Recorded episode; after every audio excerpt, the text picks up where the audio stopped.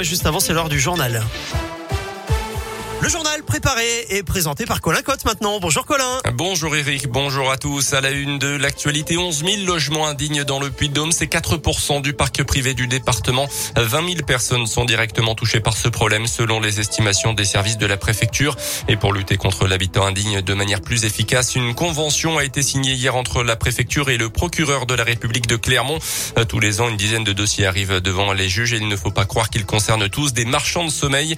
Le procureur Eric Maillot rappelle ainsi qu'il y a deux semaines, une peine de prison d'un an avec sursis a été prononcée contre un propriétaire. On l'écoute. Il s'agissait moins d'un marchand de sommeil que d'un propriétaire extrêmement modeste, n'ayant pas vraiment lui-même les moyens de faire en sorte que les logements qu'il louait puissent être euh, suffisamment dignes pour pouvoir être occupés.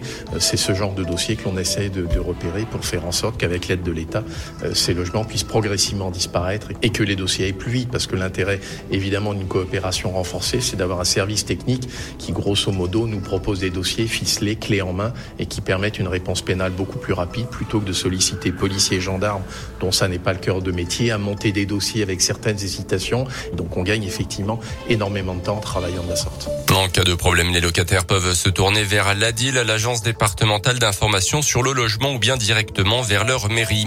Une découverte dont se seraient bien passés les services du conseil départemental du Puy-de-Dôme jeudi dernier à Orsine, en plein cœur de la zone protégée de la chaîne des puits. Un mètre cube de déchets amiantés ont été retrouvés. Le même jour, d'autres déchets là aussi toxiques ont été découverts près de l'arboretum de Roya. Des dépôts sauvages dans l'évacuation très coûteuse par une entreprise spécialisée a été prise en charge par les communes concernées et le département. Pour rappel, ce type de délit est passible de deux ans de prison et de 75 000 euros d'amende. Un homme interpellé dans la nuit de lundi à mardi à Clermont dans le quartier de la Glacière, suspecté de violence sur son ex-compagne alors qu'il avait pourtant interdiction d'entrer en contact avec elle. L'homme complètement ivre aurait notamment tenté de la jeter de la fenêtre du logement situé au quatrième étage de l'immeuble et a été déféré devant la justice.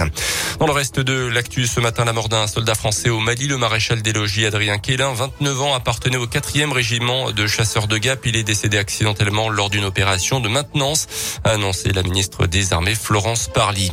La possibilité d'utiliser le pass sanitaire au-delà du 15 novembre sera-t-elle privilégiée par le gouvernement? Le projet de loi doit être en tout cas présenté aujourd'hui en Conseil des ministres. Le texte prévoit d'y avoir recours jusqu'en juillet 2022.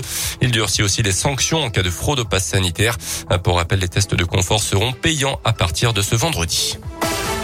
Les sports et en tennis, un Français qui brille au tournoi d'Indian Wells aux États-Unis. Gaël Monfils est qualifié pour les huitièmes de finale. Il affrontera l'Allemand Zverev, quatrième joueur mondial la nuit prochaine. Et puis, personne n'a finalement remporté le jackpot de l'euro million hier soir. Aucun joueur n'a une nouvelle fois trouvé les cinq bons numéros et les deux étoiles. Les 220 millions d'euros seront donc remis en jeu. Nouveau tirage de l'euro million, ça sera vendredi.